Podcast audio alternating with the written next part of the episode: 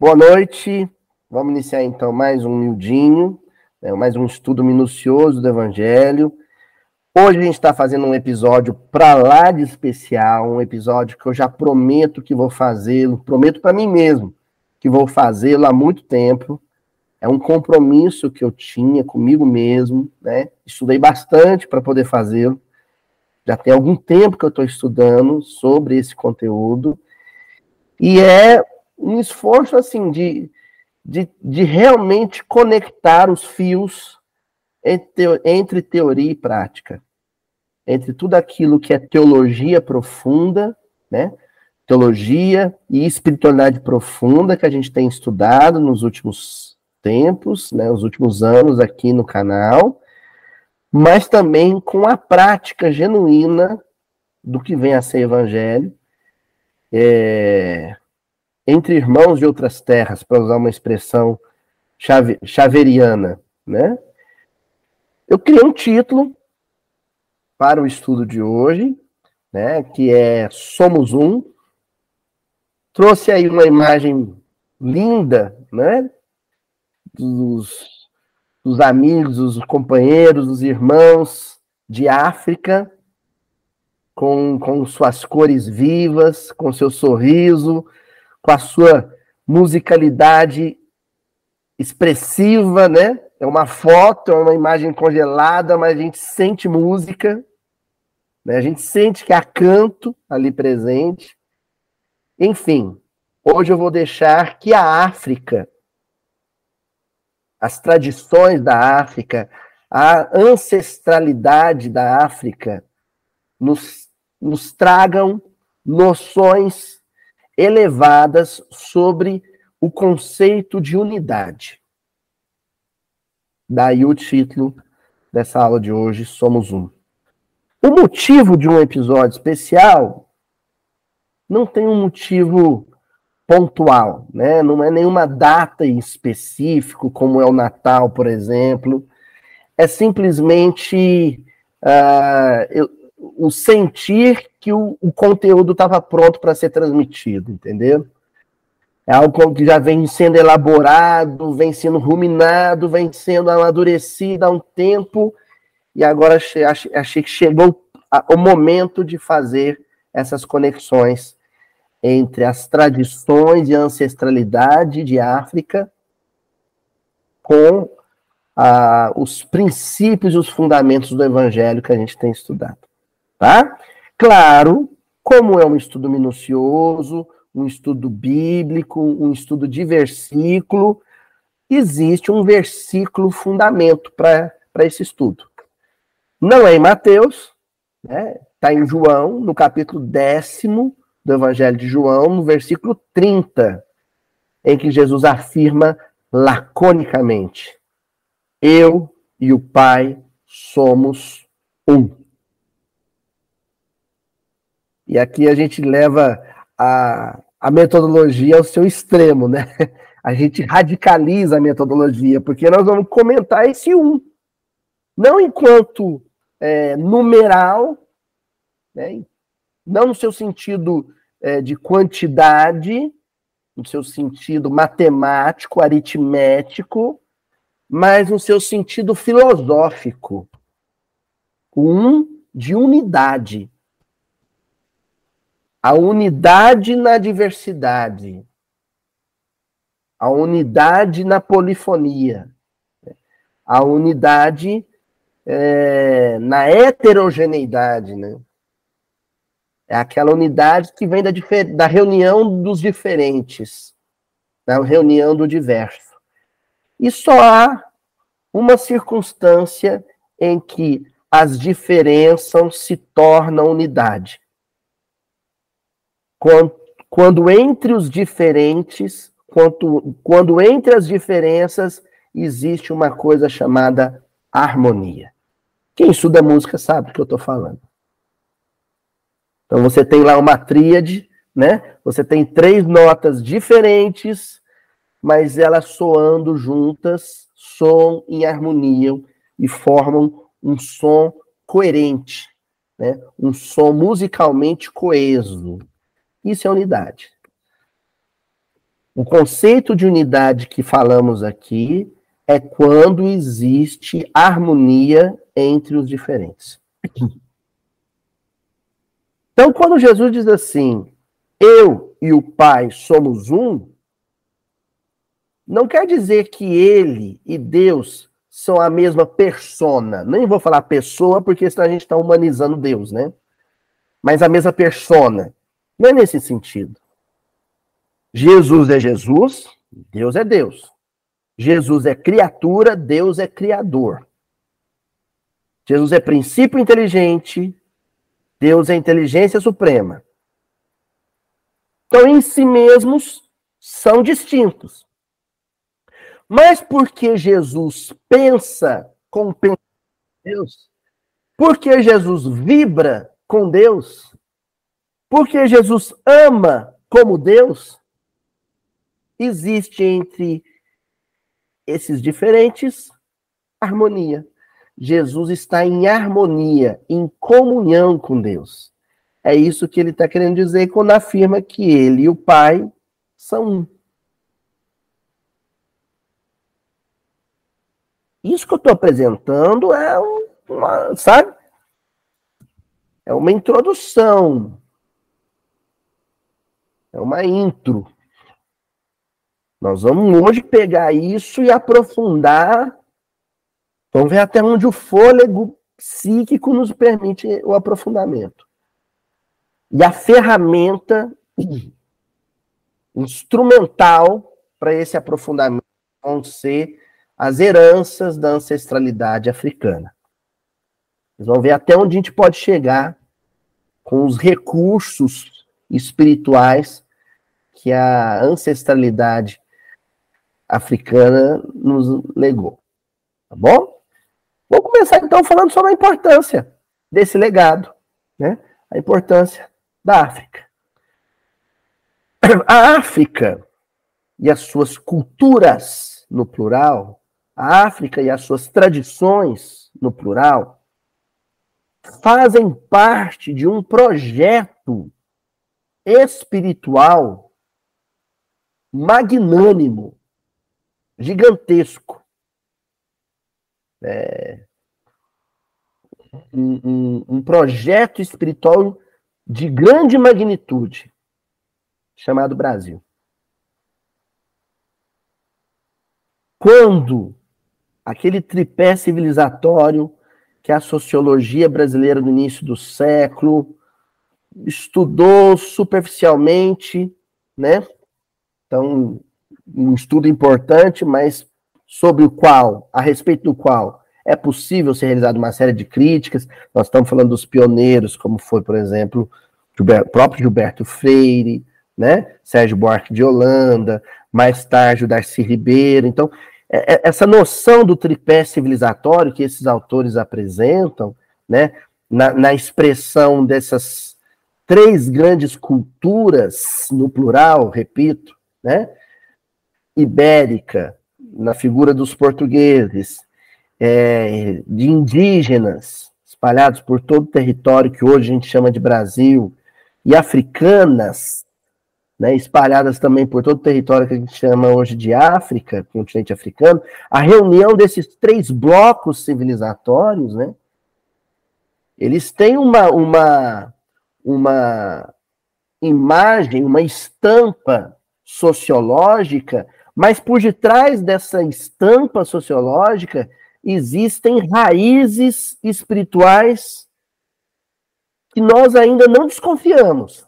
Ou melhor, desconfiamos, mas não conhecemos em profundidade. O mote para a gente começar a pensar isso está lá no, no, livro Brasil, Coração do Mundo, Pátrio do Evangelho.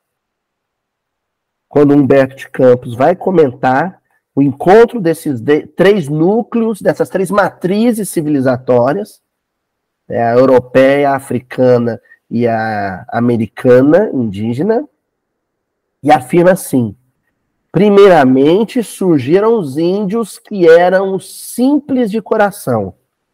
Em segundo lugar, chegavam os sedentos da justiça divina. E mais tarde viriam os escravos como a expressão dos humildes e dos, e dos aflitos, para a formação da alma coletiva de um povo bem-aventurado por sua mansidão e fraternidade. Então, vamos entender esse texto, porque esse texto, se ele não for entendido bem, ele, ele permite uma série de equívocos interpretativos. Primeiro, quando Humberto Campos situa a, a, a presença no parágrafo das três, dos, das três matrizes civilizatórias, ele vai fazendo isso numa sequência meio cronológica, né? Quando ele fala primeiro os índios, segundo os portugueses e por último os africanos. No sentido de que ele situa o território brasileiro como o núcleo geográfico onde esses encontros aconteceriam. A presença primeira é a indígena, sem sombra de, de, de dúvidas.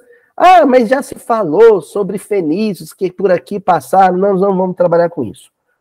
O território era povoado por inúmeras, centenas, milhares né, de almas nativas, né, brasileiras no seu sentido etnográfico, né, que eram os povos ameríndios, ou os povos nativos aqui, os chamados de índios, né.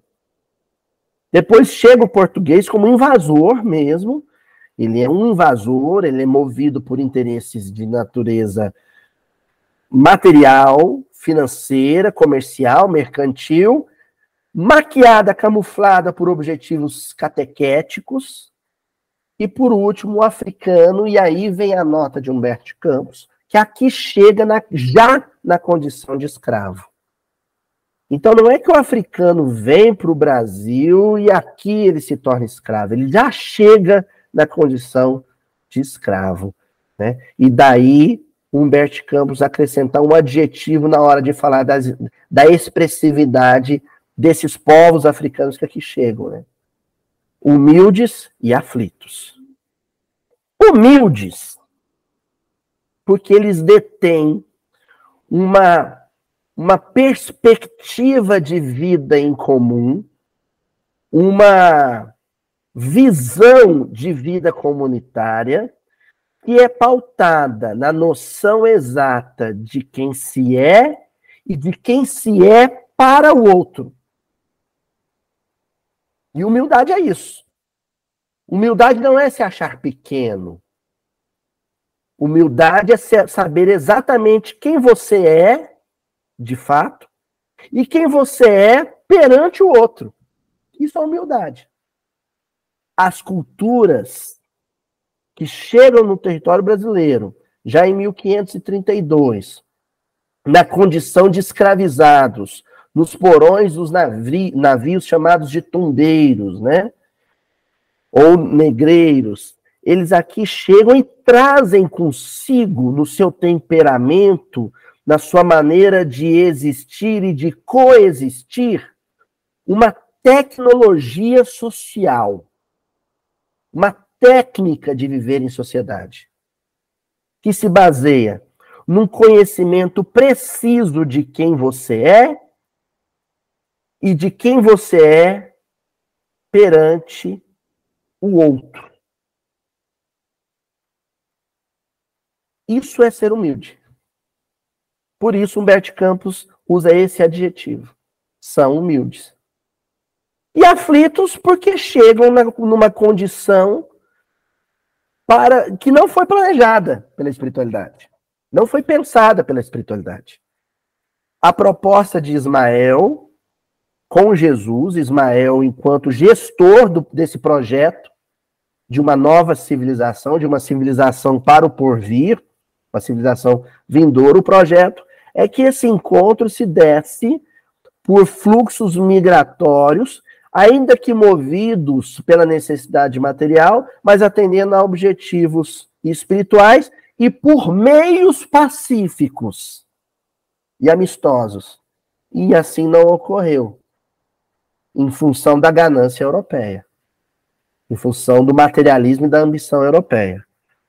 Os índios sofrem o peso da truculência europeia em seu território, E os africanos são apartados de seu território na condição de cativos. E não há violência maior do que o cativeiro. Mas, Aloysio, mesmo nessas circunstâncias tão adversas e não pensadas por Jesus, não planejadas por Ismael, mesmo assim, o resultado é um povo bem-aventurado por sua mansidão e fraternidade? Sim. Mas esse povo ainda está em construção. 500 anos é muito pouco, gente. 500 anos é nada. Essa civilização bem-aventurada pela mansidão e a fraternidade, é a civilização do porvir. Ela é vindoura. Ela virá. Ela ainda não se consolidou. Ela está em, em, construção. Ela está em elaboração. Ela está em gestação. Tá bom? Lá no livro Celeiro de Redenção, que é um livro que eu organizei junto com outros amigos, né, com a Ila Pinheiro, a irmã Ila Pinheiro, com, Pinheiro com Haroldo Dutra, com o Gladstone Lage, né, e os outros companheiros. É, cada um ficou responsável por um capítulo, e o primeiro capítulo era um, um capítulo meu, chamava, chamado A Paisagem Dilatada do Tiberíades. Inclusive é uma frase do Humberto Campos, quando ele vai definir o Brasil, né? E tem um trechinho lá em que eu escrevo sobre a presença africana dentro desse arranjo civilizatório pensado por Ismael, pensado pacificamente por Ismael e executado violentamente pelos portugueses, né? Eu escrevo dizendo assim: o negro brasileiro, então olha só, o negro brasileiro, o negro afrodescendente, o afro-brasileiro, o negro da diáspora, né, da maafa, né, como é possível dizer também, que é esse processo de, de expatriação, né, pelo constrangimento, pela violência que acontece com esses povos, né? Então, o negro brasileiro, como resultado desse processo, haveria de se tornar a definição unitária de uma África que, por natureza, era plural. Então, quando você diz assim, ah, fulano é africano, você está sendo demasiadamente genérico. Quando você diz a música africana, que música? A culinária africana, que culinária? Porque a África é um mosaico étnico. A África é plural. As religiosidades africanas são inúmeras. As manifestações de religiosidade. Né? Os idiomas são milhares e milhares e milhares de idiomas. Né? Vestimentas diferentes, expressões artísticas diferentes, costumes, hábitos, tradições diferentes. A África é plural. Só que fazia parte da estratégia de dominação portuguesa pegar membros de comunidades étnicas distintas e, tra e traficá-los para a mão de obra nas nas plantations, né, na, nos grandes latifúndios de cana-de-açúcar no Brasil, por exemplo, trazê-los juntos, na expectativa de que eles não se aproximassem, por serem povos distintos. Mas essa aproximação aconteceu.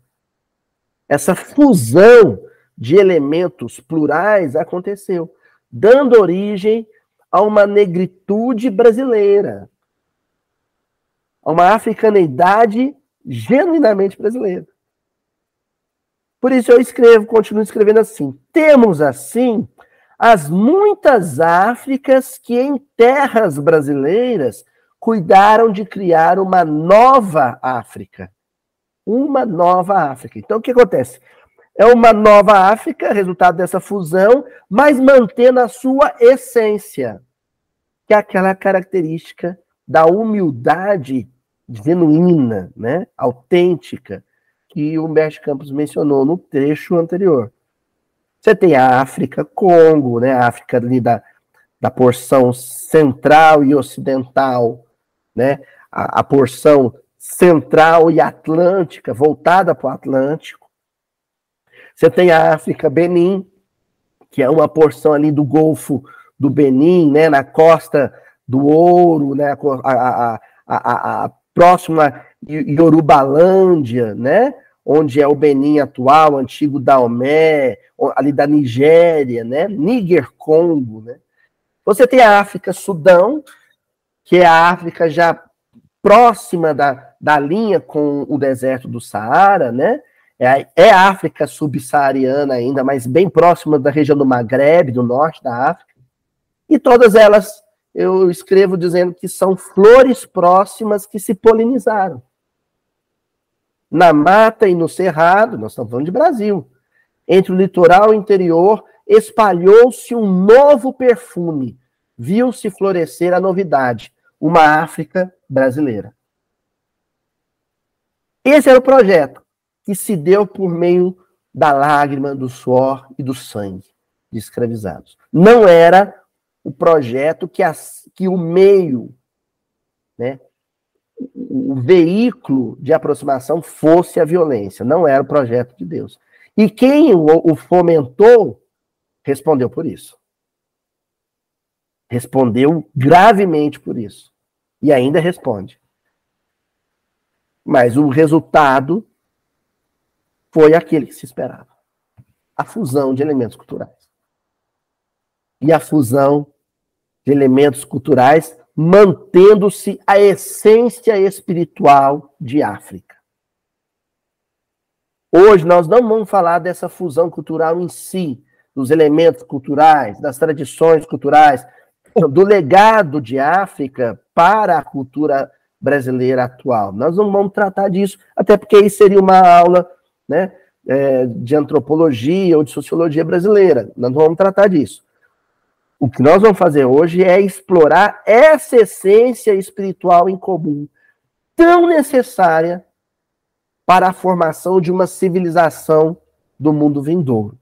E que foi maculada, comprometida pela escravidão até 1888 e pelo racismo nos dias atuais. Aloísio, essa essência espiritual africana que Jesus tanto queria que florescesse no Brasil e que fosse um, do, um, dos elementos, uma das virtudes, um dos elementos virtuosos da civilização do porvir, desse Brasil do futuro, vingou até agora não. Há de vingar, mas até agora não porque os, o período escravocrata ou escravagista e o período segregacionista, racista, pós-abolição da, da escravidão, tem atravancado, tem dificultado o florescimento dessa essência espiritual em terras brasileiras. Tá bom? Guardem isso, porque daqui a pouco isso vai ser muito importante. Bom, para a gente mapear, fazer a genealogia dessa essência espiritual, a gente vai ter que vasculhar um pouco de como a África se transmigrou para o Brasil, formando inclusive, gente, a maior diáspora africana do mundo. O Brasil é a maior população. É claro que nós não estamos falando, né, em termos percentuais, mas de, de número absoluto em si, né, a maior população negra fora da África. Ou afrodescendente fora da África. Aliás, eu acho que em, em termos de, de né, densidade demográfica, o Brasil no mundo só perde para a Nigéria. Então, fora da África, o Brasil é uma África, fora da África, né? Inclusive, quando você estuda lá a Pangeia, né, o primeiro continente, o continente que mais tarde foi se fragmentando, né, a gente vê a silhueta atlântica do Brasil, o contorno atlântico do Brasil, se encaixar perfeitamente. Não sei se vocês estão acompanhando, ó, na, na silhueta atlântica de África.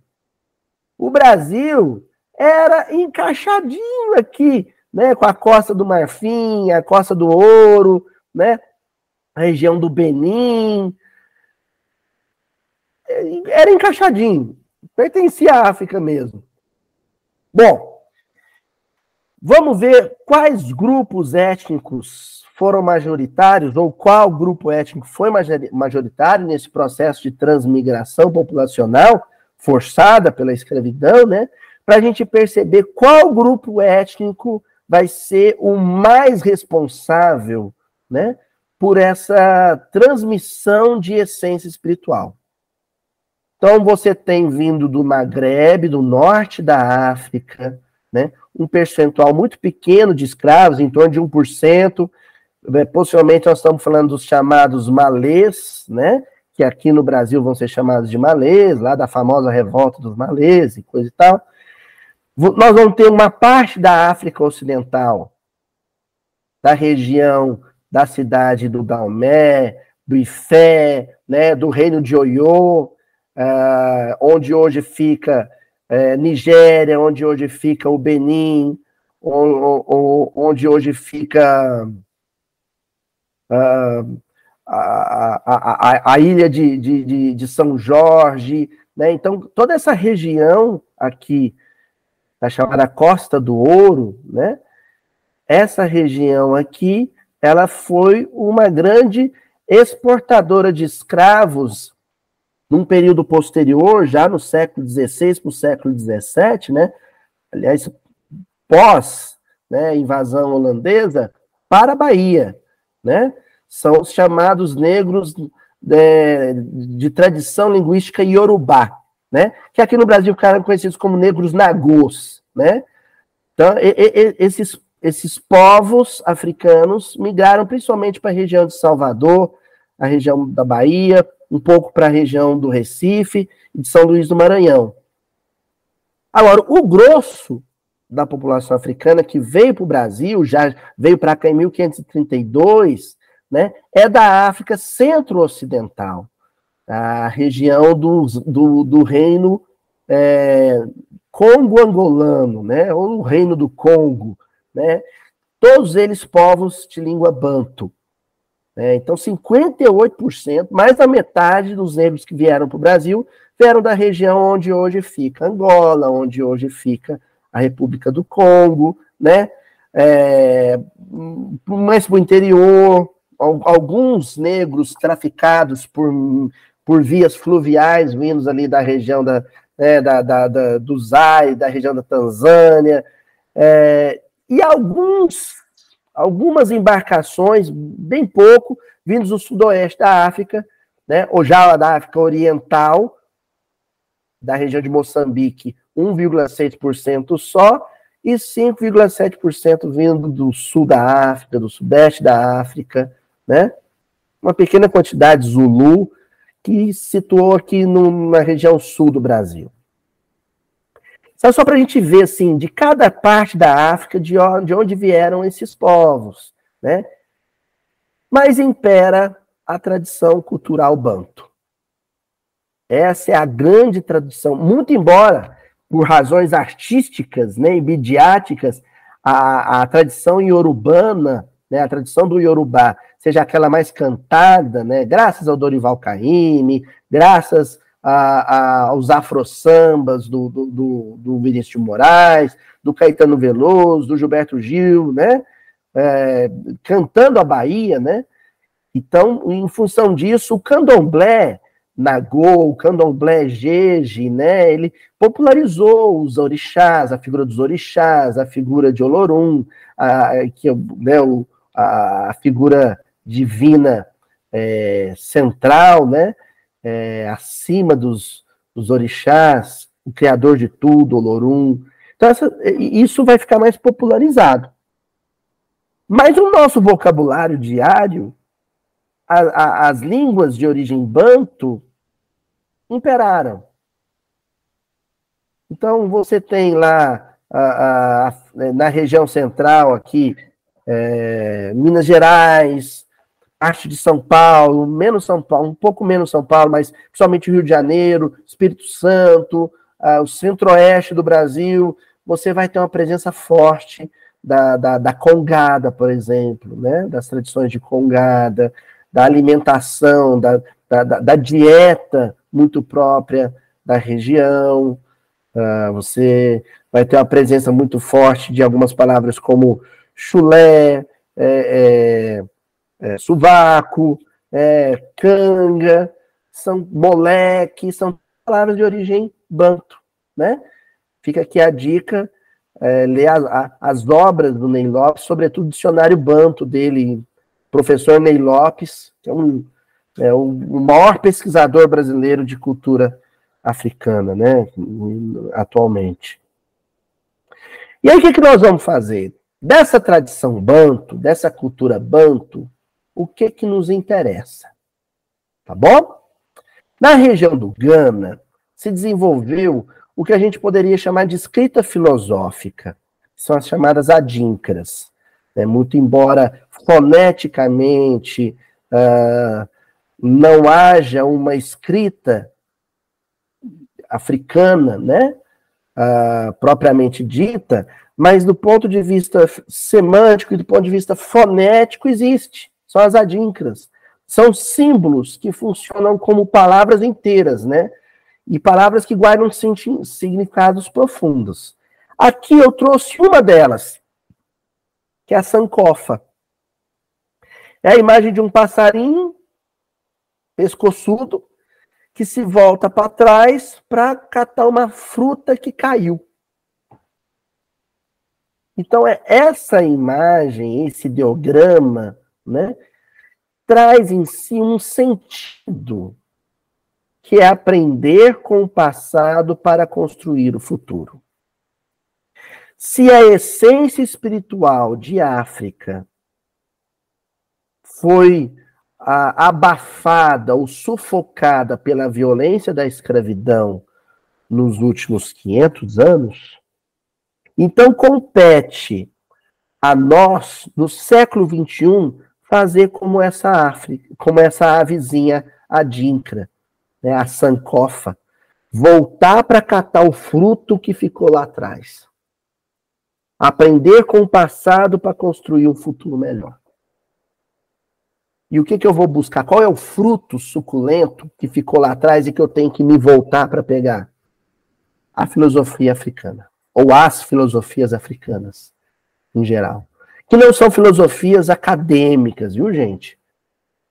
É sabedoria pura, é sabedoria na essência. Que se contrapõe integralmente à maioria das filosofias ditas eurocêntricas. Eu ia dizer ocidentais, mas parte da África é ocidente. Então não acho que seja o melhor termo. Eu prefiro usar filosofias eurocêntricas, aquelas que descendem da tradição greco-romana, né? Então, enquanto a filosofia ou as filosofias africanas são de natureza coletivistas, elas pensam essencialmente a existência enquanto um fenômeno do coletivo. As filosofias eurocêntricas, elas são marcadas pelo individualismo. Então nós, enquanto herdeiros dessa, dessa herança clássica, estamos intoxicados pelo individualismo. O projeto Brasil, pensado por Jesus, implicava em uma substituição de valores.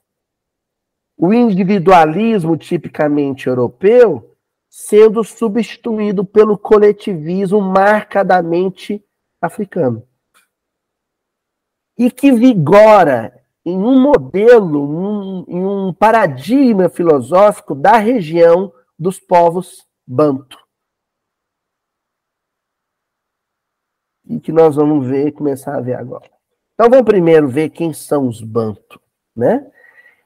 Banto é uma família étnico-linguística, então nós estamos falando de um grupo de povos, um grupo de culturas, um grupo de nações que falam idiomas que mantêm semelhança profunda entre si, tanto em termos de significado quanto em termos de sonoridade alfonética.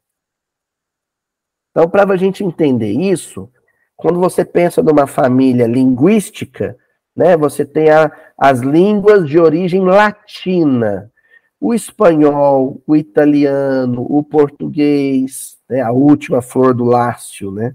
O português, o próprio francês, né? São todas línguas que pertencem a um, a um tronco linguístico, que são as línguas latinas.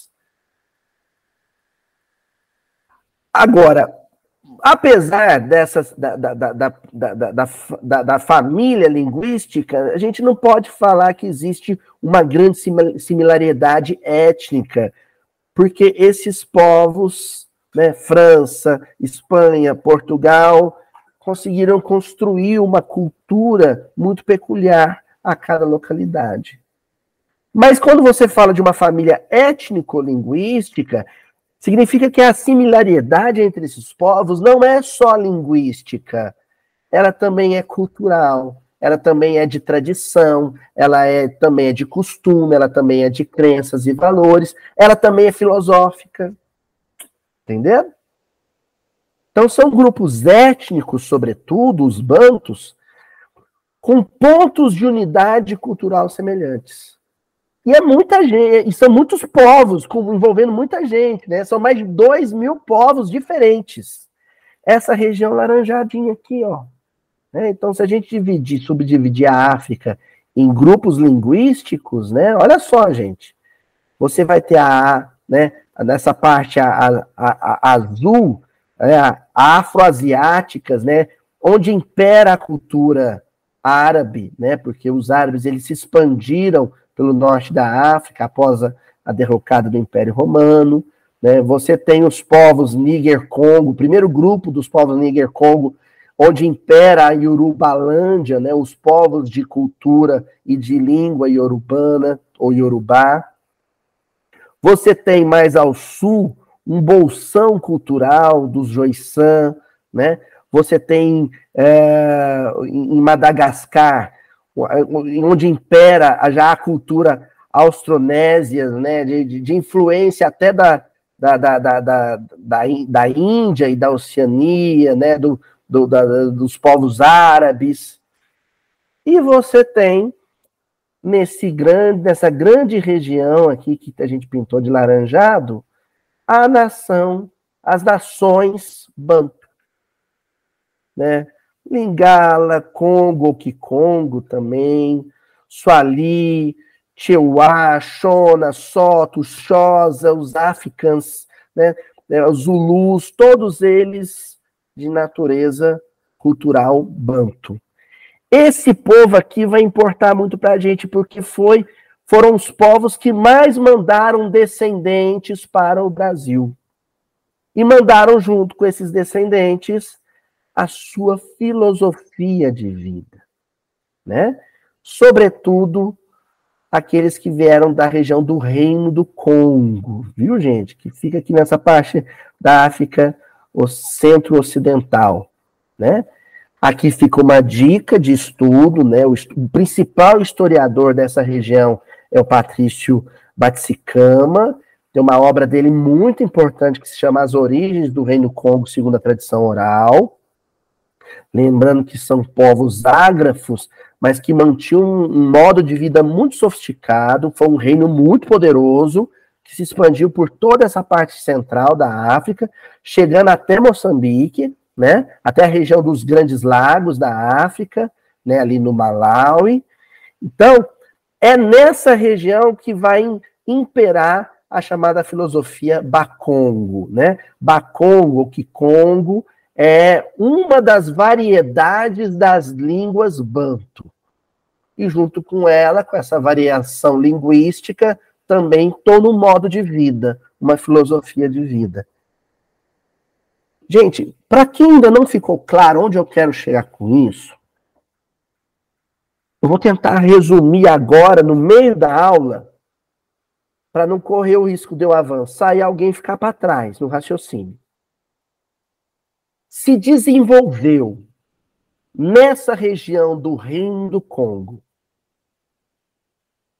na porção central do continente africano, dentre os povos que falavam línguas que formam o tronco, tronco linguístico banto, se desenvolveu ali uma filosofia, uma maneira de pensar, de refletir, de enxergar e definir a vida muito particular, muito peculiar.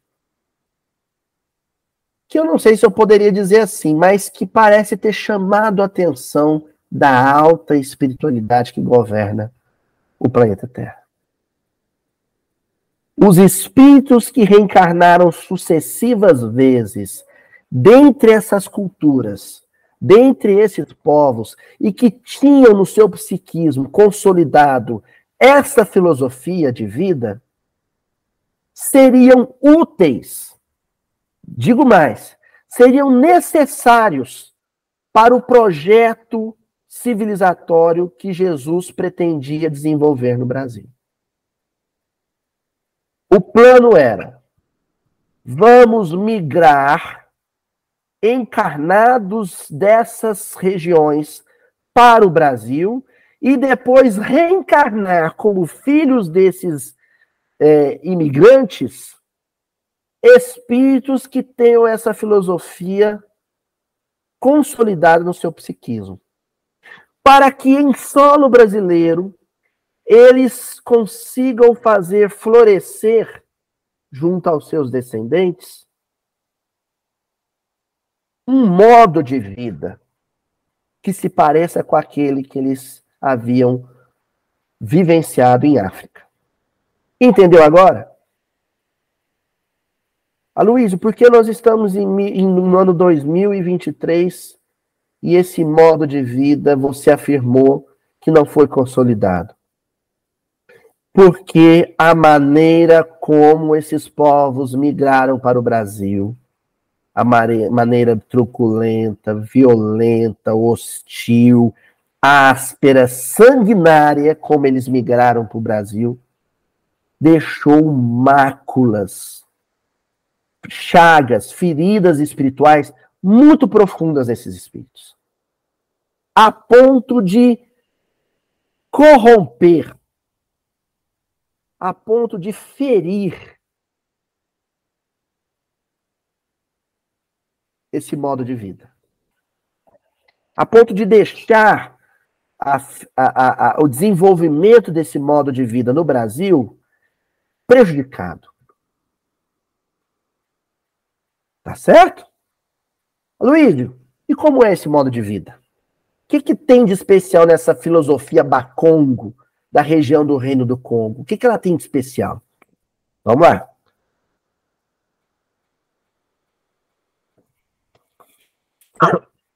Queria fazer uma observação. A palavra quilombo é uma palavra de origem banto.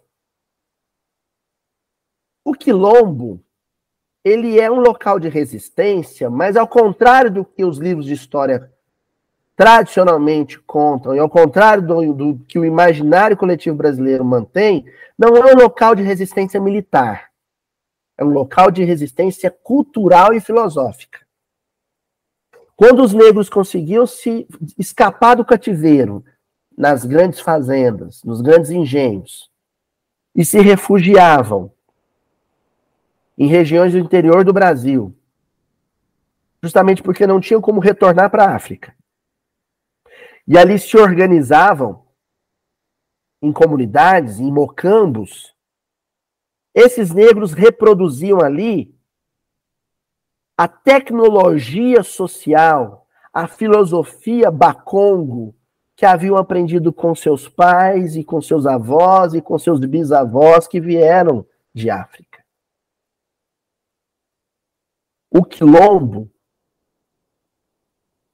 era um núcleo de resistência cultural. É onde as pessoas insistiam em viver de uma maneira coletivista num território que pertencia militarmente, politicamente, a uma cultura individualista. Entendeu? A, a, a, a hostilidade e a violência com que a coroa portuguesa buscava destruir, aniquilar o quilombo, não era no objetivo só de aniquilar estruturas físicas, cabanas, paliçadas, muralhas. Não. A ideia era destruir um modo de vida, uma maneira de vi viver, uma maneira de conviver, que nós vamos estudar a partir de agora. E a gente vai começar a fazer isso a partir da cosmovisão Bacongo, né? Então, a espiritualidade Bacongo, a, a, a espiritualidade que, que, que, que, vigorava entre os povos da região do Reino do Congo, é uma espiritualidade que é, determinava a maneira como esses povos enxergavam a vida, enxergavam a natureza, enxergavam a relação do homem com a natureza. E o conceito básico, o conceito fundamental para entender essa cosmovisão, essa visão do todo, essa visão do cosmos, é a ideia de Zambi, ou Nizambi, tá? Esse N mudo aí, depois ele vai desaparecendo, né? Os descendentes que vão falando as línguas Yoruba, as línguas Banto na atualidade, quase não, não pronunciam mais esse N é, mudo, mas ele é muito importante, viu, gente? Então, o Zambi, ou Zambi, né? Nizambi, é o criador de tudo que existe. De tudo que é tangível e de tudo que é intangível. De tudo que é visível e de tudo que é invisível. De tudo que é animado e de tudo que é inanimado. Zambi, ou Zambi, ele é o criador de tudo. Aloysio, ele é Deus. Se você abrir mão da ideia eurocêntrica e demasiado humana de Deus, você pode afirmar isso.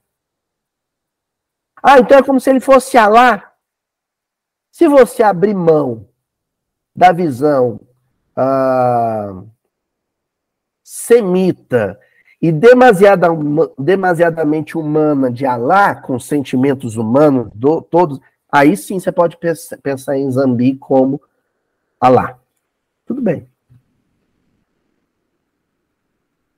Uma outra definição de, de Zambi, ou Nizambi, a gente encontraria no livro dos Espíritos, na questão número 1. Um. Nizambi é a inteligência suprema, a causa primária de todas as coisas. De tudo que você pode tocar e de tudo que você não pode tocar, de tudo que você pode ver e de tudo que você não pode ver, de tudo que tem vida e de tudo que não tem vida. Zambi criou tudo. Esse é o primeiro conceito. É de onde parte tudo. Agora, a sofisticalidade do conceito está no fato de que essa cosmovisão não humaniza Zambi. Eles sequer chamam ele de pai de tudo, porque eles temem que haja uma distorção que houve no cristianismo quando Jesus diz pai. Que é você transformar Deus num patriarca, chefe tribal, ou no monarca europeu né, de barbas grisalhas, cabelos grisalhos, e você fica aquela, e, e, aquela visão masculina de Deus. Zambino é masculino é feminino, porque ele ele está ele é, é, tá fora da criação. Ele é criador. É ele, é ela. O pronome não importa. Mas ele criou tudo. Zambi criou tudo. Como, Aloysio? Os detalhes disso, nenhum banto vai estar preocupado em definir. Nenhuma pessoa de comunidade banto nenhuma na África nunca se preocupou em definir como, porque isso, isso não nos diz respeito. Eles não estão intoxicados com o veneno do intelectualismo. Então isso não importa. O que importa é a essência do conceito. Só o que você pode afirmar é que Nzambi vive. Se ele vive, ele respira. E se ele respira, há algo que flui através dele, que se movimenta através dele, indo e vindo, pulsando para fora e para dentro. Um hálito, uma respiração, um sopro. Que os povos banto chamarão de Nintu, o princípio vital, soprado por Zambi. Tudo que há no mundo, no universo, é manifestação dessa energia vital. Enquanto Zambi respira, ele cria. Fluido cósmico universal, Aloysio? Exatamente. e vocês achando que o movimento espírita inventou esse trem, né? tu é o fluido cósmico universal, o hálito do Criador, o sopro de vida, a energia que flui de Zambi, que flui de Deus, criando tudo. Então, tudo que existe é Nintu, se manifestando de maneiras diferentes. De maneira sólida, de maneira gasosa, de maneira líquida, de maneira energética, fluida, de maneira humana, de maneira inumana, de maneira mineral, de maneira vegetal, de maneira animal. Tudo é Nintu se manifestando. Tá claro isso, gente?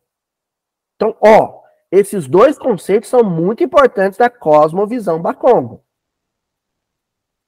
Esses dois conceitos, gente, atravessaram o Atlântico como bagagem, única bagagem dos povos banto que aqui chegaram na condição de escravos. Aqui, ó, e aqui. Na cabeça e no coração, no cérebro e no coração. A ideia de Zambi, a ideia de Nunintu, isso viajou com esses povos. E depois disso reencarnou no Brasil através dos descendentes. Vou dizer mais, hein? a, a, a possível facilidade que muitos espíritas têm para entender a noção de Deus e a noção de fluido cósmico universal presente na obra kardeciana descende das suas experiências pretéritas em comunidades africanas ou afrodescendentes. Fica fácil entender. Se você já reencarnou no reino do Congo, depois você reencarna em, em, em, como afrodescendente no Brasil, e você aprende essas noções no candomblé de Angola, por exemplo, quando o livro dos Espíritos cai na sua mão, você reconhece. Aqui, ó. Questão número um. Que é Deus.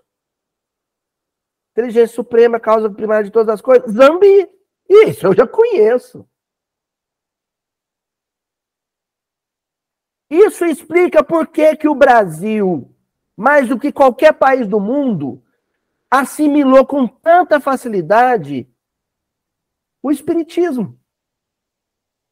Porque tinha 500 anos de experiência, aos trancos e barrancos, debaixo de muita chibata, afrodescendente aqui. Vamos avançar. Bom, já que a gente tem um conceito de Nintu, então a gente vai entender agora quando Nintu se individualiza. Quando o hálito do Criador, o sopro do Criador, se torna un, uni, unitário, se torna individual, se torna persona, manifestação individualizada do Nintu. Dotada não só de vitalidade, mas também de emotividade e também de racionalidade, ambas a serem desenvolvidas sobre a regência de um livre-arbítrio, da capacidade de decidir, da capacidade de escolher. Qual é o nome disso? Muntu. Equivale àquilo que nós chamamos de humanidade, o ser humano. O Muntu é o ser humano. É o homem.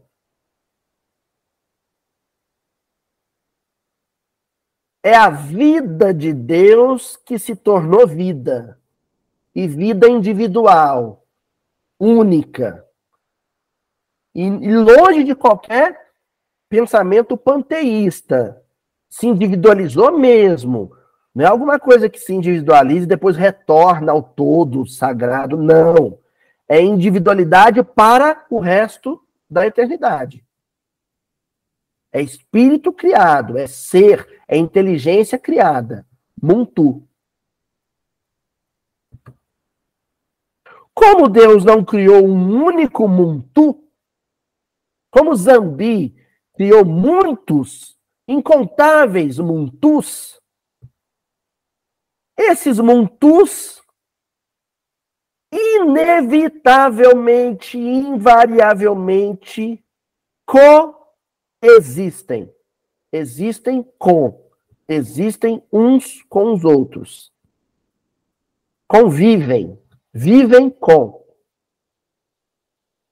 Porque se a base, a essência do Muntu é o Nintu, ou seja, a mesma argila, o mesmo barro criador, o mesmo hálito criador, o mesmo sopro de vida, então a vida que vive em mim vive no outro.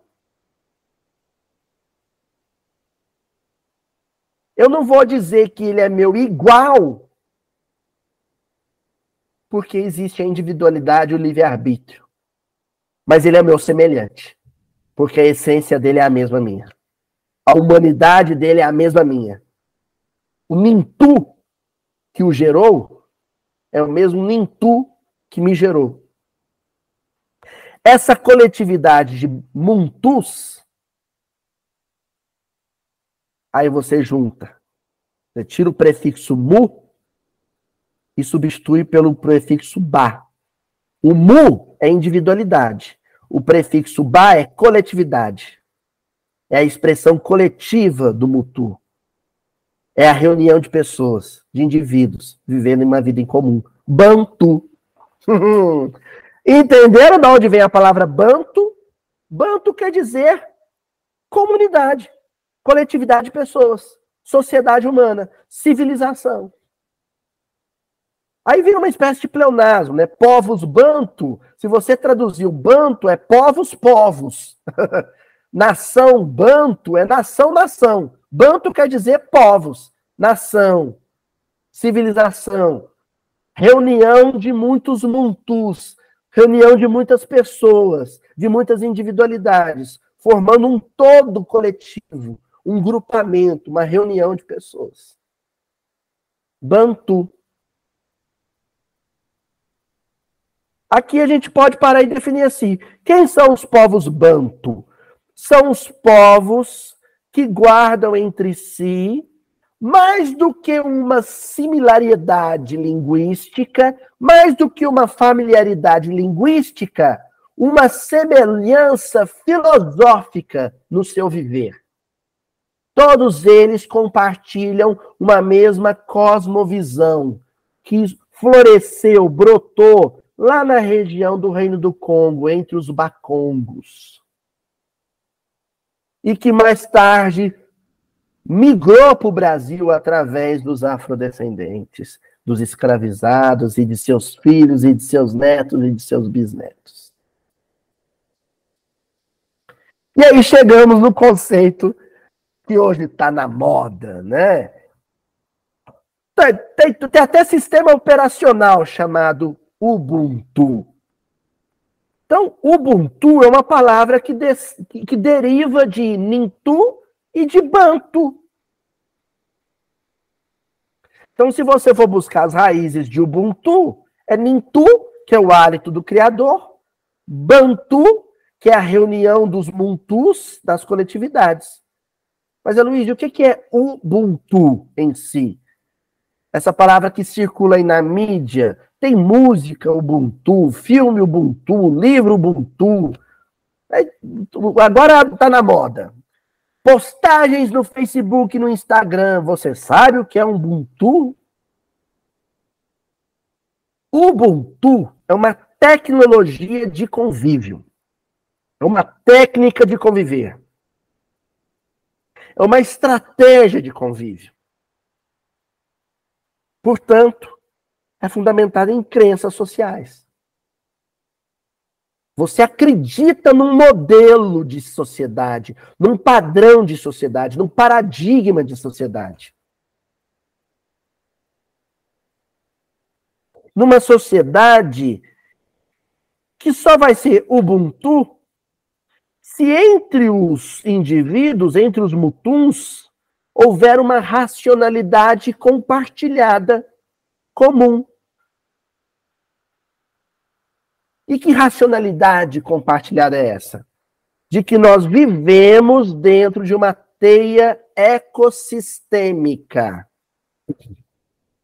Ora, eu sou uma individualidade, um muntu, que compartilho com outro a mesma origem divina, a mesma origem criadora, Zambi. Zambi nos criou com seu hálito, com seu amor fluido, com o fluxo do seu amor. Então, esse amor é uma seiva que circula, se movimenta entre eu e o outro, indo e vindo. Enquanto eu respiro e o outro respira, a gente compartilha esse mesmo ar psíquico, essa mesma atmosfera psíquica. E tudo que afeta o, meu semelhante me afeta. Tudo que beneficia o meu semelhante me beneficia. Tudo que adoece o meu semelhante me adoece. Tudo que cura o meu semelhante me cura. A nossa humanidade se estabelece no momento em que nos conectamos como comunidade. Isso é Ubuntu. Isso é o bem viver dentro do Bantu.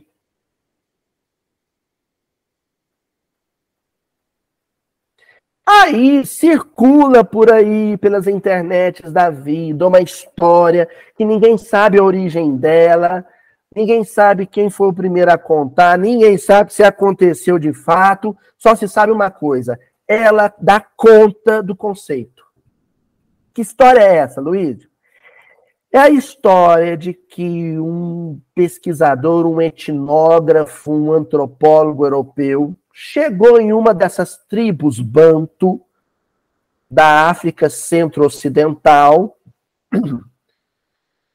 e fez um quis fazer um experimento sociológico com um grupo de crianças vamos imaginar bacongos ou denguelas não sei. Cheuas pegou um grupo de, de crianças dessa tribo pegou uma fruta muito suculenta levou até um toco de uma árvore, uma haste qualquer, pôs a fruta muito suculenta lá, afastou esse grupo de crianças, umas 10 crianças, dessa fruta, uma boa distância, e disse para elas assim: quando eu disser já, vocês vão sair correndo, e o primeiro que alcançar a fruta vai ser o dono da fruta vai poder comê-la. As crianças se prepararam para a corrida, para a disputa, e ele disse: já! Na hora que ele disse já, as dez crianças deram os braços umas para as outras, se aproximaram, ficaram bem coladinhas umas às outras e foram caminhando, caminhando juntas, passo a passo um passo na frente da outra, juntas. Chegaram no toco de árvore juntas, estenderam as mãos juntas, tomaram a fruta juntas e dividiram a frutas, a fruta entre elas, dando um gomo para cada uma. Todas saborearam juntas a mesma fruta.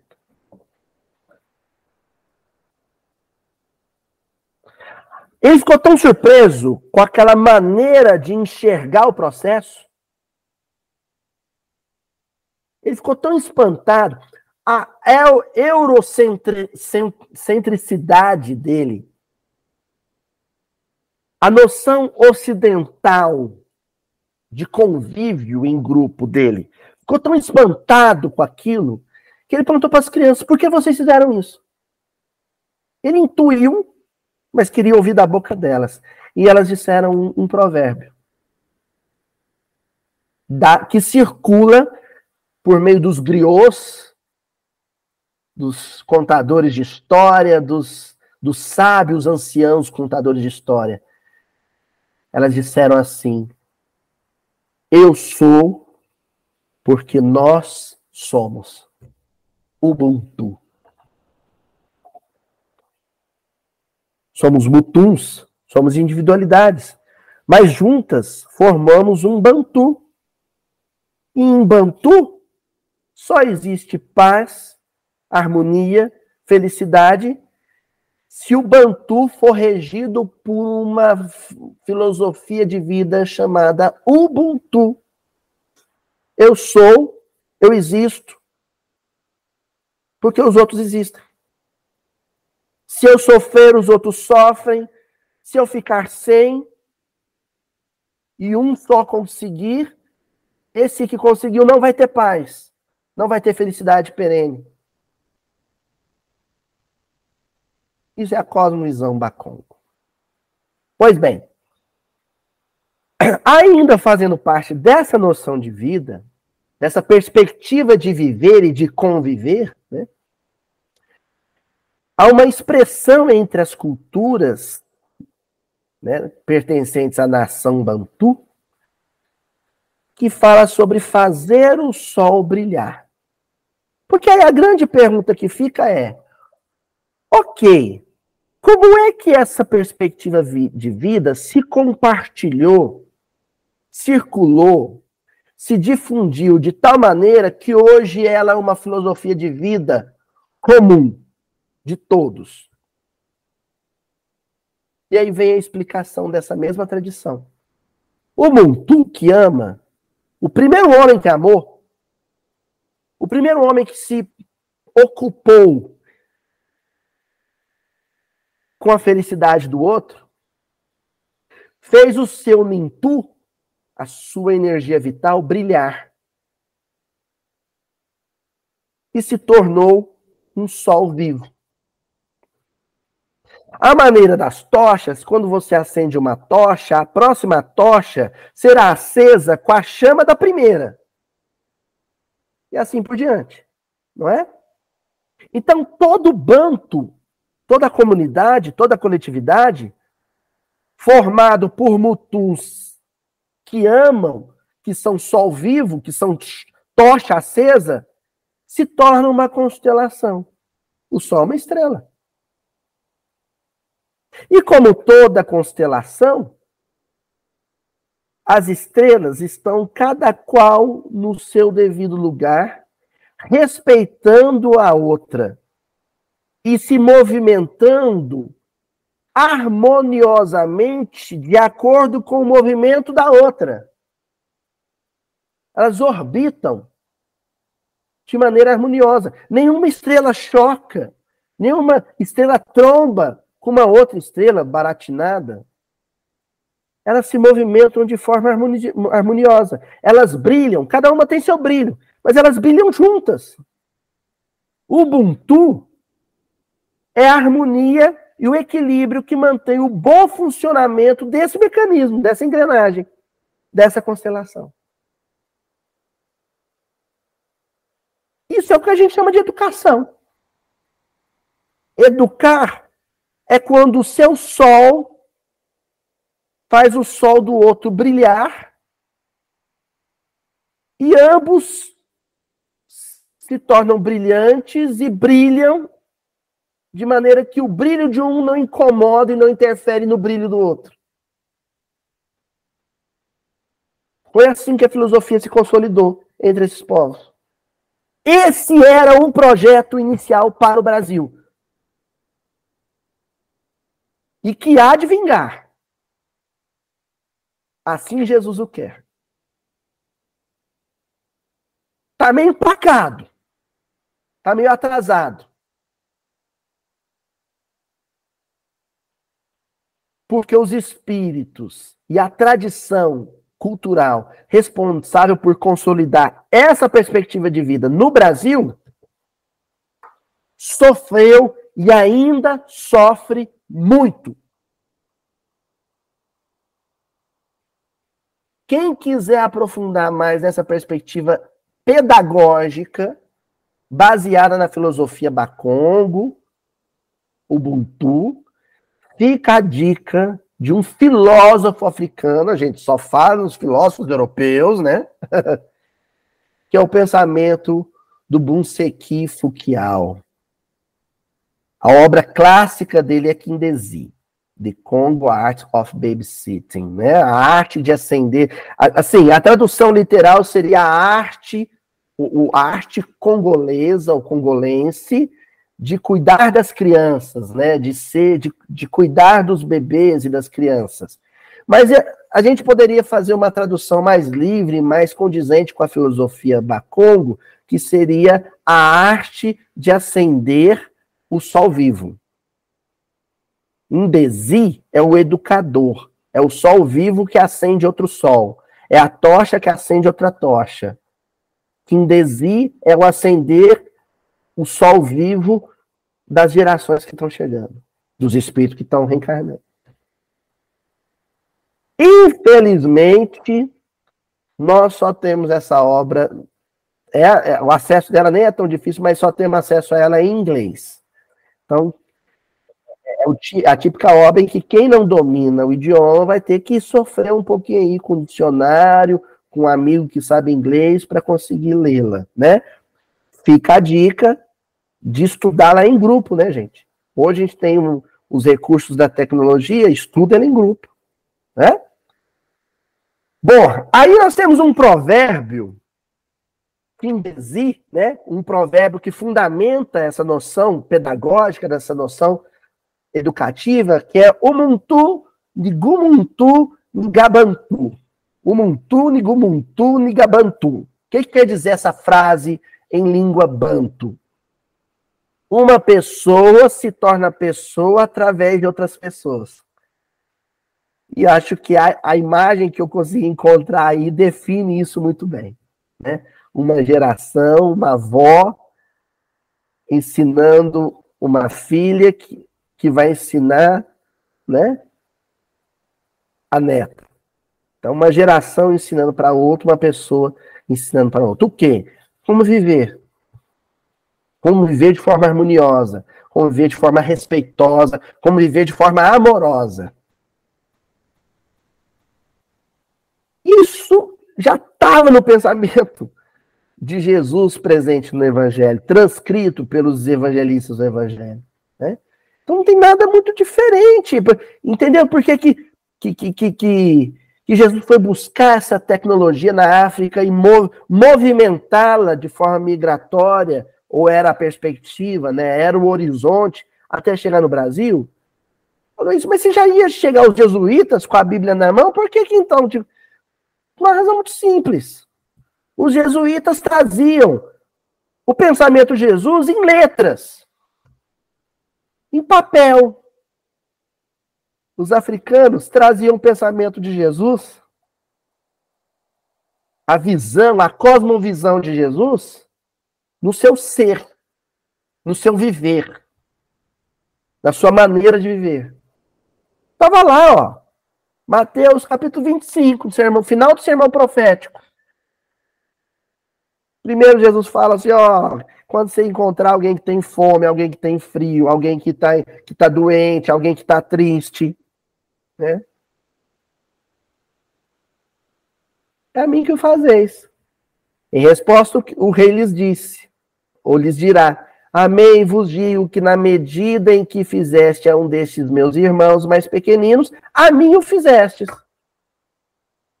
Depois ele fala: ó, e quando você não vestir, não alimentar, não abraçar, não acolher, não consolar, amém vos digo, versículo 45. Que na medida em que não fizestes a um destes mais pequeninos, a mim não fizestes. Essa é a noção, é a cosmovisão. Se eu e o Pai somos um, se eu e o Pai somos unidade, se a essência, a respiração de Zambi é a minha essência, e Zambi criou todas as coisas, então a essência do outro também é a minha essência. Então a tristeza do outro é também a minha tristeza, a felicidade e a alegria do outro é também a minha felicidade e minha alegria. Saber disso, o jesuitismo que aqui chega já sabia. O catolicismo que aqui chega já sabia. Saber disso, o espiritismo de hoje em dia já sabe. O que esses africanos sabiam era viver isso. Era organizar uma aldeia, uma tribo, que a gente acha que é super atrasada, né? Que povos atrasados, eles se organizam comunitariamente assim. Ninguém come na frente do outro que está sentindo fome.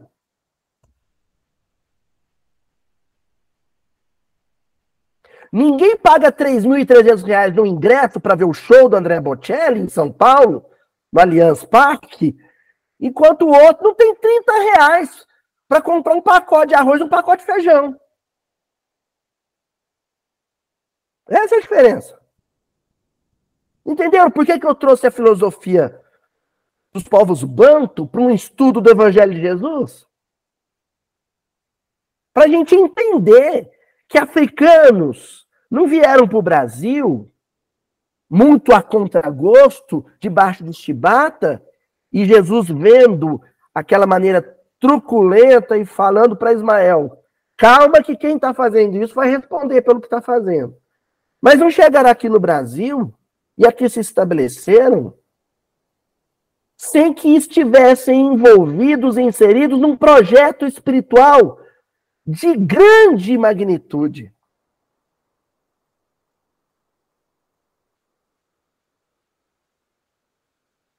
O Brasil não será, no futuro, um, um modelo novo de civilização fraterna e amorosa só porque a doutrina espírita chegou aqui, não. Uh -uh.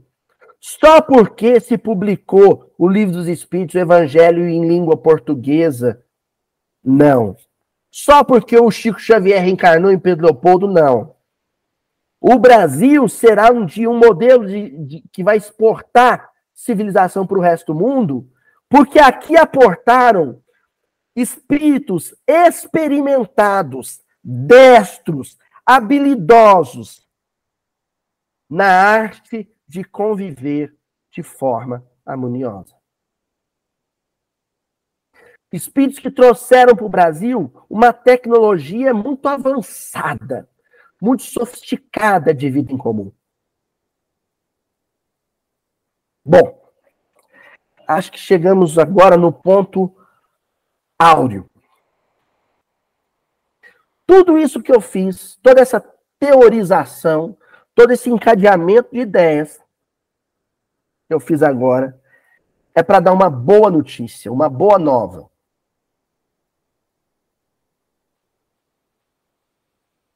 Quando eu afirmo que esse projeto de Jesus foi maculado, ferido, machucado pela escravidão e pelo racismo,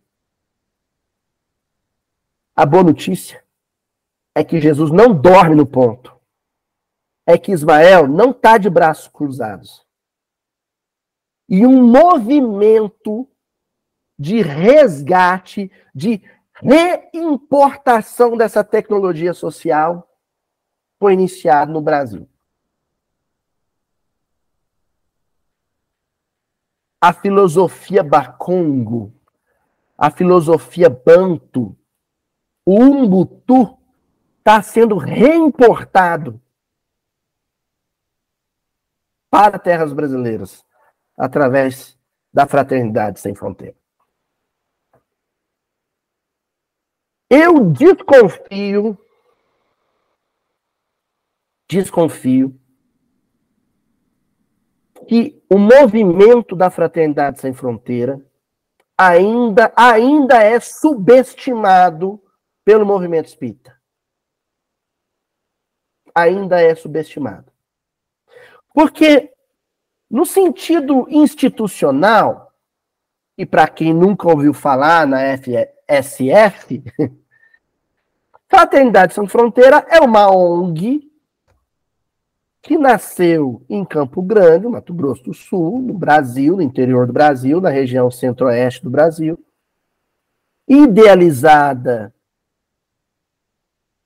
pelo Wagner Moura,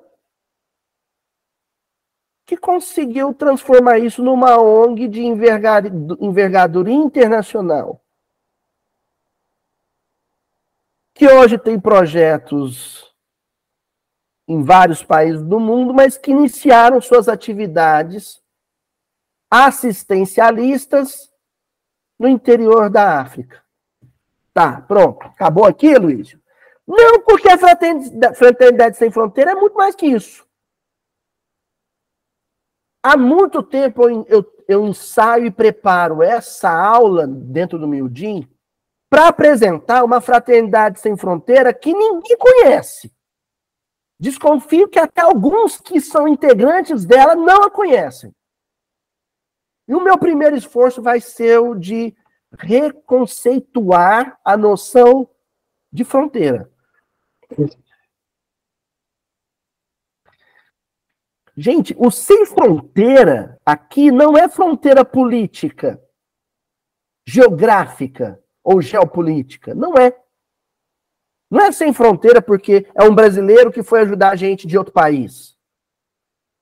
Ou brasileiros que foram, canadenses que foram ajudar pessoas de outros países. Não é isso. É fronteiras psicológicas e ideológicas e culturais e religiosas. É sem qualquer tipo de fronteira. É uma fraternidade, um sentimento de copertencimento, um sentimento de coexistência, um butu, que não respeita qualquer tipo de limitação religiosa, ideológica, cultural.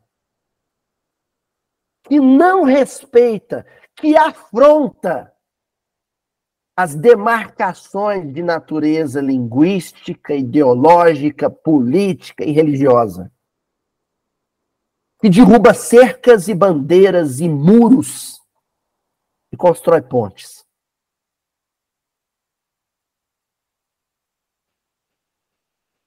Isso é fraternidade sem fronteira. A fraternidade sem fronteira que se traveste de ONG, de organização não governamental, de instituição da iniciativa privada.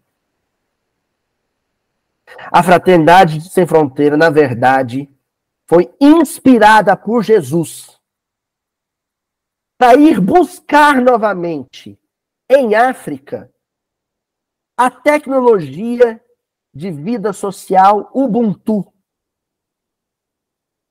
e reinseri-la no coração do Brasil.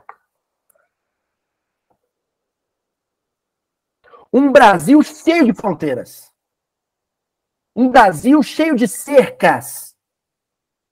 Cercas sociais, cercas políticas, cercas ideológicas, cercas religiosas.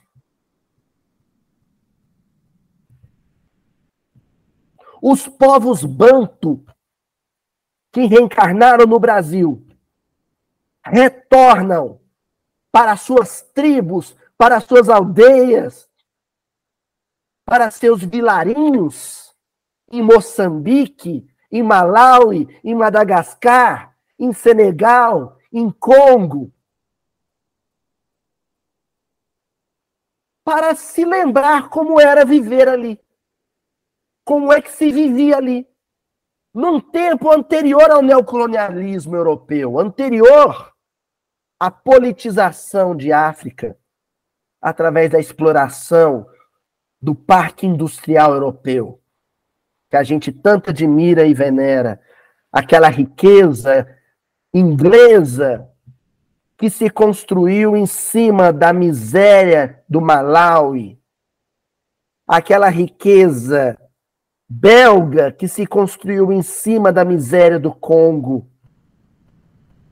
aquela riqueza francesa que se construiu em cima da miséria camaronense, senegalesa, argelina.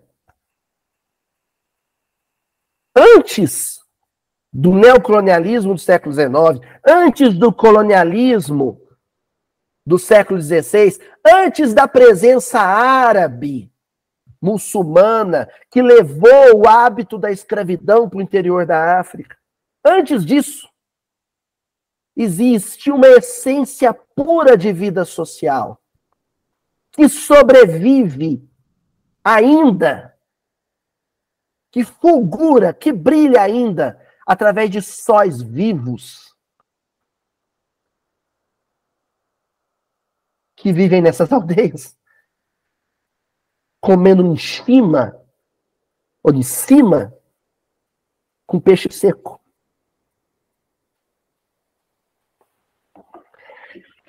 Esse movimento, Fraternidade Sem Fronteira, tem números para um movimento tão jovem. Tem números absurdos. Em tão pouco tempo, nós estamos falando de atividades em oito países, com 74 polos de trabalho. Na África, no Brasil, no Haiti, na Venezuela,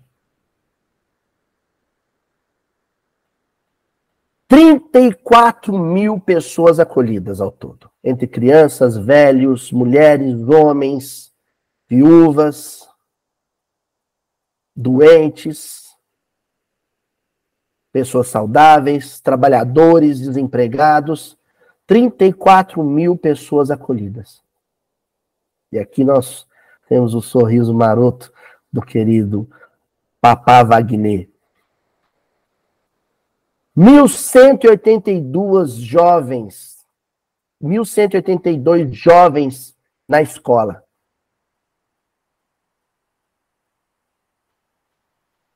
Dividindo a alegria de uma educação montessoriana. 529 mil refeições por mês. Refeição digna. Arroz, feijão, suco.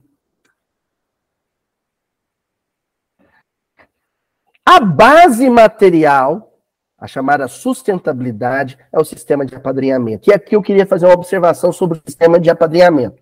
É mais do que simplesmente fazer, fazer merchan ou propaganda da Fraternidade Sem Fronteira, e eu estou fazendo isso sim. E farei isso até meu último dia de existência material. Eu vou ter essa camiseta aqui, ó no meu guarda-roupa.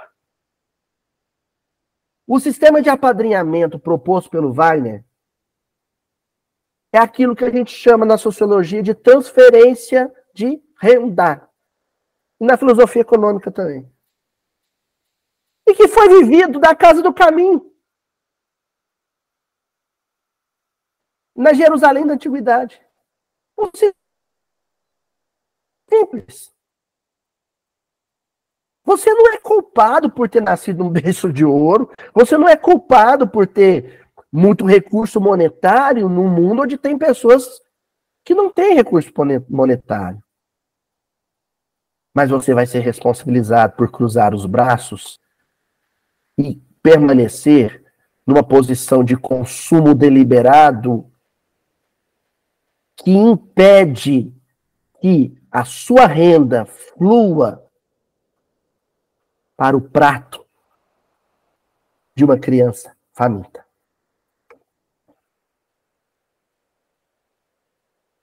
Então,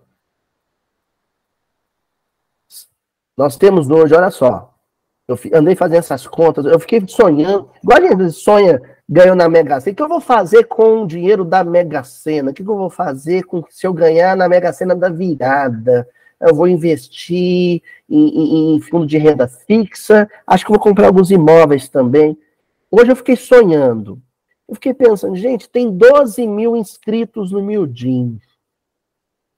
12 mil inscritos no canal do YouTube.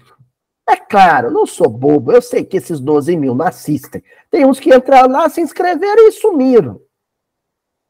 Mas eu fiquei pensando, meu Deus do céu, se eu conseguisse sensibilizar corações, mil corações, a fazer um apadrinhamento de pessoa física, o mínimo, que é de 25 reais, a gente injetaria nos projetos da Fraternidade Sem Fronteira 25 mil reais por mês. E não ia fazer, não ia atrapalhar ninguém no seu conforto. Porque a gente conhece o próprio público. Eu, eu sei quem acessa os vídeos do Miudinho. Eu sei ó, o perfil socioeconômico de, de quem frequenta uma casa espírita. Então, ó, isso aqui eu tirei lá do site. O sistema de apadrinhamento é o coração dos projetos da Fraternidade Sem Fronteira. Do ponto, numa perspectiva de sustentabilidade, e a instituição tem uma responsabilidade com ela própria, de manutenção dos trabalhos e dos projetos. Não tem como inserir uma criança no grupo sem que um padrinho entre também. Para entrar uma criança no grupo de, de, de, de apadrinhamento, tem que entrar um padrinho. E é isso que vai garantir a manutenção de 11 projetos diferentes de amparo à necessidade do outro. E mesmo assim, mesmo havendo essa regra fiscal, vamos dizer assim, essa regra econômica de sustentabilidade, os irmãos da Fraternidade Sem Fronteira, eu sei disso, converso com muitos deles, desrespeitam a regra e confiam na bondade de Deus. Porque quando uma mãe cai de joelhos na frente de alguém com essa camiseta aqui e fala: coloca meu filho lá para dentro. Quem é que vai dizer não para a autoridade amorosa dessa mãe? Quem é que vai ter coragem de dizer não para essa mãe? Põe o menino lá fora e não corre atrás de padrinho. Não é assim? Põe o moleque, põe um prato de comida na frente dele, põe um caderno e um lápis na, frente, na mão dele, e nós vamos correr atrás de padrinho. Eu estou aqui correndo atrás de padrinho. É pertencimento à transformação de vidas e realidade nas situações da maior vulnerabilidade social no Brasil e na África, concentrado no Brasil e em África. Por quê? Porque um é de onde sai o fluxo de pensamento, o outro é onde esse fluxo é acolhido. O princípio filosófico que guia a Fraternidade Sem Fronteira é o Ubuntu. A Fraternidade Sem Fronteira surge no dia em que Wagner Moura perde a sua paz. Eu não vou conseguir dormir em paz mais em Campo Grande, com a minha família, meus amigos, sabendo que no Brasil e na África, onde essa filosofia de compartilhamento de bem-estar e de felicidade deveria vigorar, impera o individualismo e o egoísmo. Então, gente, é o amor em forma de doação mensal. Isso é mais do que dinheiro. Isso é começar a viver um processo de transferência de renda ou de conforto material que se fundamenta em alguma coisa que não é material. Que é uma maneira de pensar a vida. Doação mensal a partir de 25 reais. Uma pessoa física, 25 reais. Ou 500 reais se for uma pessoa jurídica. para os projetos que mais tocar o coração da pessoa. São inúmeros projetos, são 11 projetos. Você vai lá, entra no site, nós vamos colocar aqui na descrição do vídeo. Entra no site, tem a aba de apadrinhamento, clica na aba de apadrinhamento, há vídeos tutoriais explicando como é que você vai fazer isso. Você pode pôr no seu cartão de crédito, você pode fazer uma doação única. Não, Luiz, eu, não, eu só tenho esse, só alguns meses que eu vou poder. Mas no mês, se você puder, você vai lá fazer uma doação única. 25 reais, 50 reais, 100 reais. Reúne com um grupo de pessoas e faz um apadrinhamento. Para quê, Luísio? Bom, eu vou começar falando aqui de um projeto para o qual eu tenho um, doravante um olhar especial. Umbutu Nation School, em Malawi. Nós estamos falando de um campo de refugiado que tem em torno de 9 mil crianças e que tá, atualmente consegue abraçar com um uniformezinho desse, com refeição diária, com educação montessoriana de qualidade, em torno de 250, 300 crianças. Você vai manter um projeto desse. Me tornar padrinho de uma criança dessa. Com 50 reais você alimenta e estuda uma criança dessa um mês inteiro.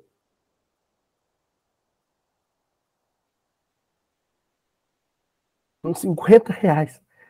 Você faz um, um menino desse sorrir um mês inteiro, com a barriguinha cheia, com um caderninho e os livrinhos na mesa dele, ele aprende a ler, escrever, estudar e se sentindo amado e reproduzindo, mantendo acesa a chama dessa filosofia de vida.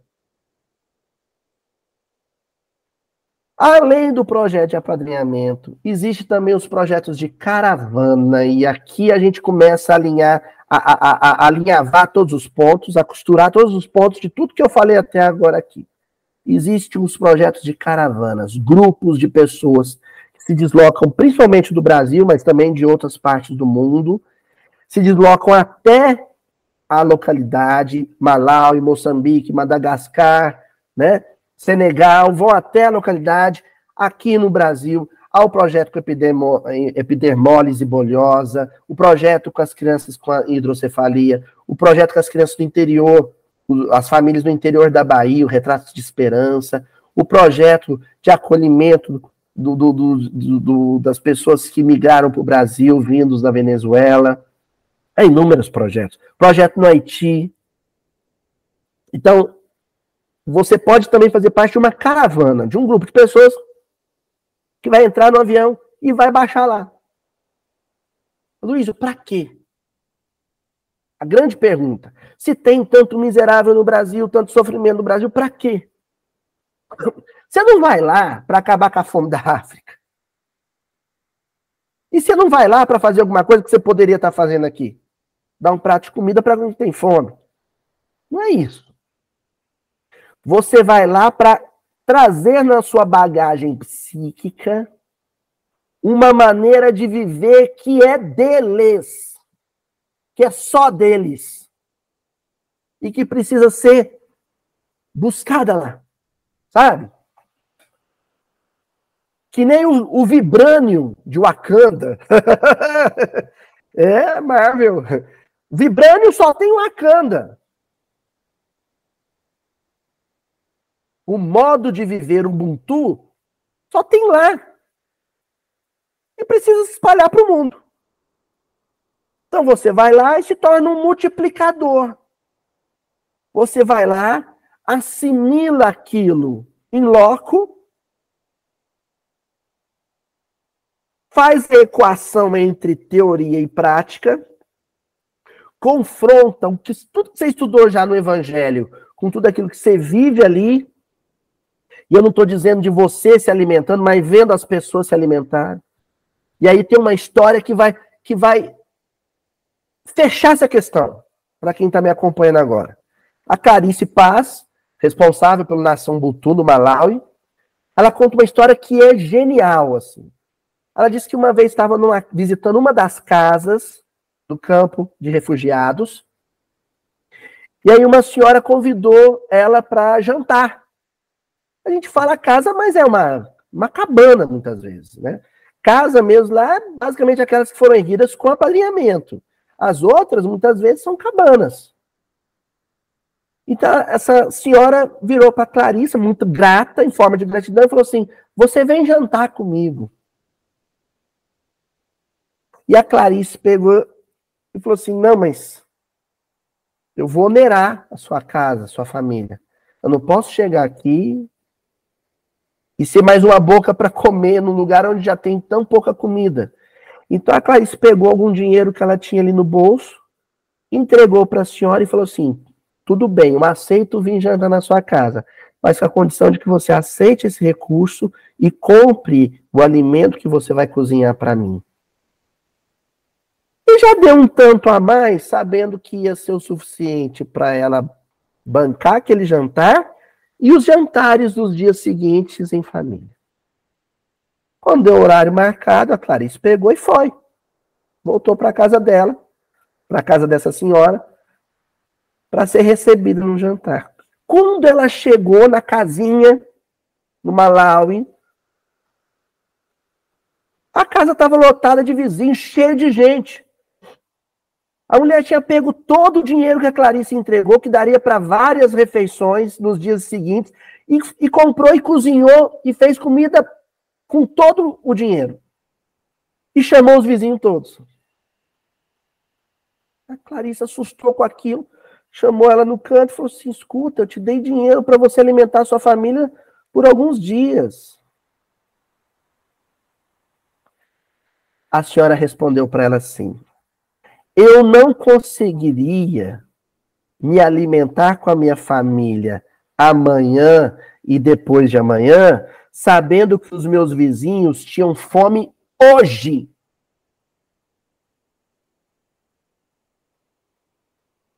um butu. Eu não conseguiria me alimentar amanhã e depois de manhã, sabendo que os meus vizinhos estavam com fome nessa noite. Mas, Luísa, eu sei de histórias parecidas aqui no Brasil. Sim, porque o Brasil é um país afrodescendente.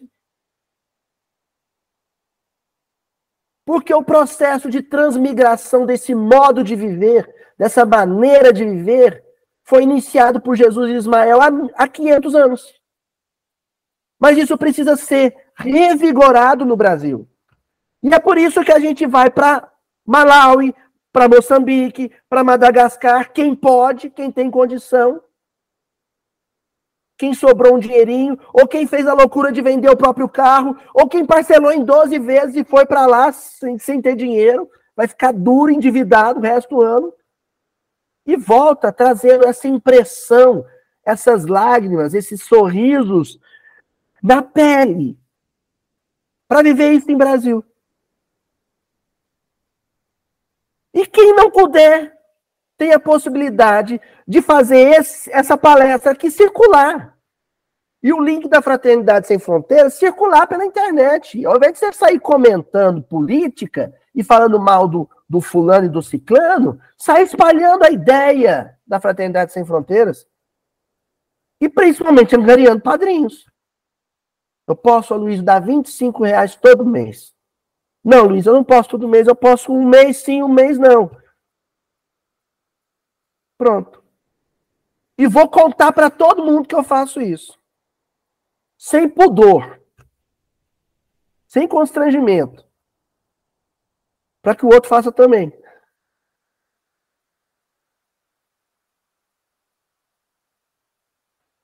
Tem uma caravana, tem a caravana pedagógica, caravana da saúde, com profissionais da saúde, com profissionais da educação, mas tem uma caravana que se não me falha a memória, posso estar enganado, o pessoal me corrija depois, se iniciou no ano passado com o nosso querido Simão Pedro de Lima, que é a caravana da espiritualidade. Essa caravana justifica a aula de hoje, e essa caravana justifica o sentido da fraternidade sem fronteira. Ela é chamada de caravana da espiritualidade.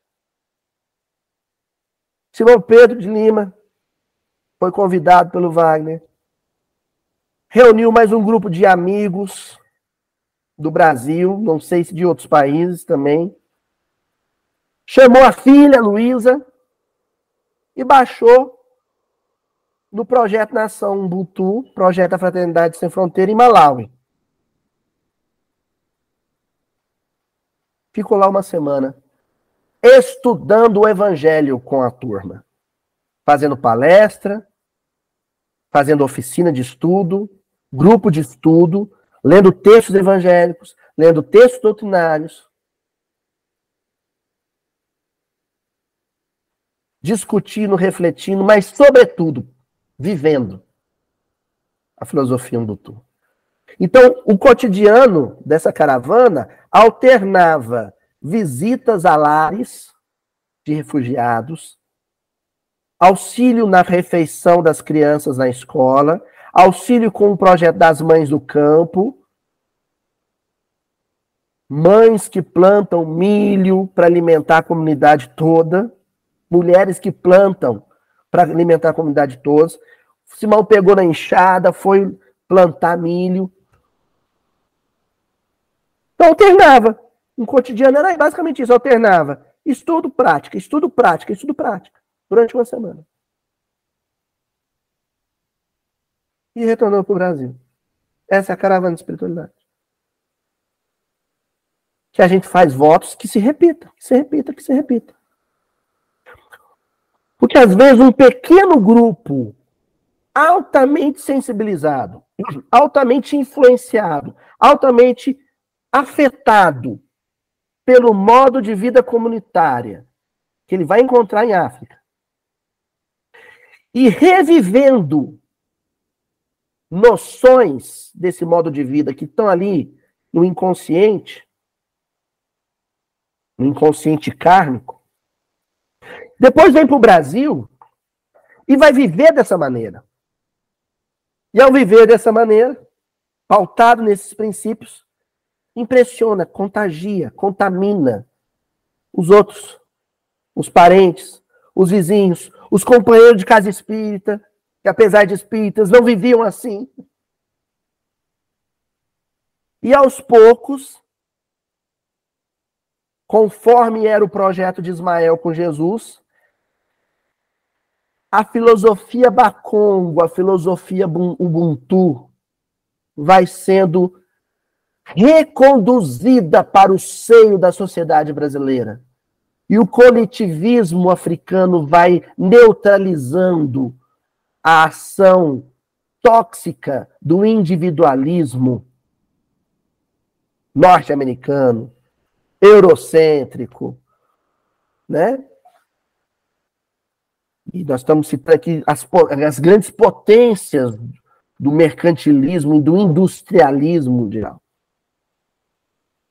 Esse foi o projeto da Caravana da Espiritualidade, que iniciou ano passado com Simão Pedro de Lima, queridíssimo, meu professor querido Simão Pedro de Lima, e que vai ser repetido esse ano, em 2023, no Malawi, em novembro, dos dias 11 a 19 de novembro, sob a coordenação desta besta que vos fala. Tcharam! Não esperavam por essa, né? Eu vou para o Malawi, eu vou para a África e vou dizer para vocês o que Chapulim Colorado diria. Sigam meus bons. Vou viajar de avião com medo danado do avião. Rezem por mim. E quem quiser vir comigo, vem. Vamos ser 10, vamos ser 15, vamos ser 20, vamos ser 100, não sei. Com medo tremendo daquela giring... tremendo naquela geringonça de metal que o Santos Dumont nos deixou como herança, não, né? Vou cruzar o oceano, vou descer em África, e vou ficar uma semana no campo de refugiados no Malawi para viver essa experiência. E estou convidando você que assistiu esse vídeo agora e que tenha condições e que seja possível, que queira fazer uma loucura, uma, uma, uma irresponsabilidade financeira maravilhosa, a vir junto. Então, Caravana da Espiritualidade para o Malawi, em novembro de 2023, do dia 11 ao dia 19 de novembro, coordenada por mim. Vamos passar uma semana no Malawi estudando o Evangelho. Eu vou preparar palestras, vou preparar textos, vou preparar é, trechos de, de, de obras para a gente estudar, fazer uma imersão profunda. Não é turismo. Não é turismo. Uma caravana da Fraternidade Sem Fronteira não é turismo. As condições materiais são difíceis. As condições são desafiadoras. Mas foi assim que o cristianismo nasceu. Eu queria só fazer um comentário assim sobre algumas coincidências, que eu sei não são coincidências, e que mais me sensibilizaram quando o Wagner me ligou e me fez o convite para estar coordenando essa caravana. O Malawi é um desses países que se citou na região dos lagos, dos grandes lagos africanos. O Lago Malawi é um lago de grande extensão, você não avista a outra margem dele, inclusive a outra margem fica para Moçambique com outro nome e lembra muito o Lago de Genezaré.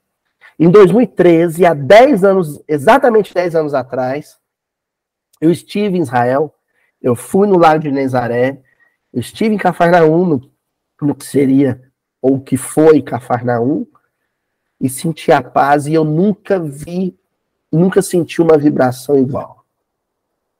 O amor de Jesus ali permanece ainda. E Jesus escolheu viver ali, porque ali haviam pessoas pobres, pescadores pobres, que viviam segundo uma filosofia coletivista. O Malawi reúne exatamente essas condições espirituais.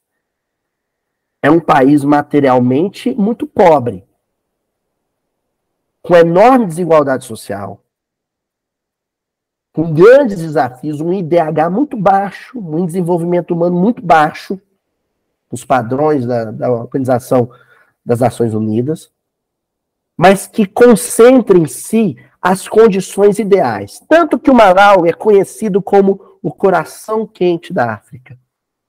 É um povo em África, e todos são mas dentre todos, o, o povo do Malawi é o povo mais acolhedor, afetuoso, amistoso, porque ali a filosofia da antiga tradição Bakongo se manteve muito, muito, muito perene, muito presente, muito vibrante, muito viva. Eu tô indo no Malawi para quem sabe reacender essa chama em mim. E depois vivê-la dentro do meu contexto reencarnatório. Sensibilizar alguns para fazer a mesma viagem maluca. Maluca entre aspas, né? Mas o evangelho é loucura para gregos, não é assim? Fazendo a mesma viagem maluca, ou apadrinhando uma criança, e se não tiver um real para ajudar a sustentabilidade da Fraternidade Sem Fronteira, existe um elemento que eu tenho certeza que é o que tem sustentado o Wagner e todos os seus companheiros. A prece sincera. Então, se você não tem como apadrinhar, se você não tem como viajar até lá, ore pelo sucesso desse projeto que é muito mais do que alimentar corpos. É reacender a chama de um coletivismo que é a essência do projeto de vida civilizatório pensado por Jesus para toda a humanidade. Beijão para todo mundo. Para quem quiser, vamos para a África.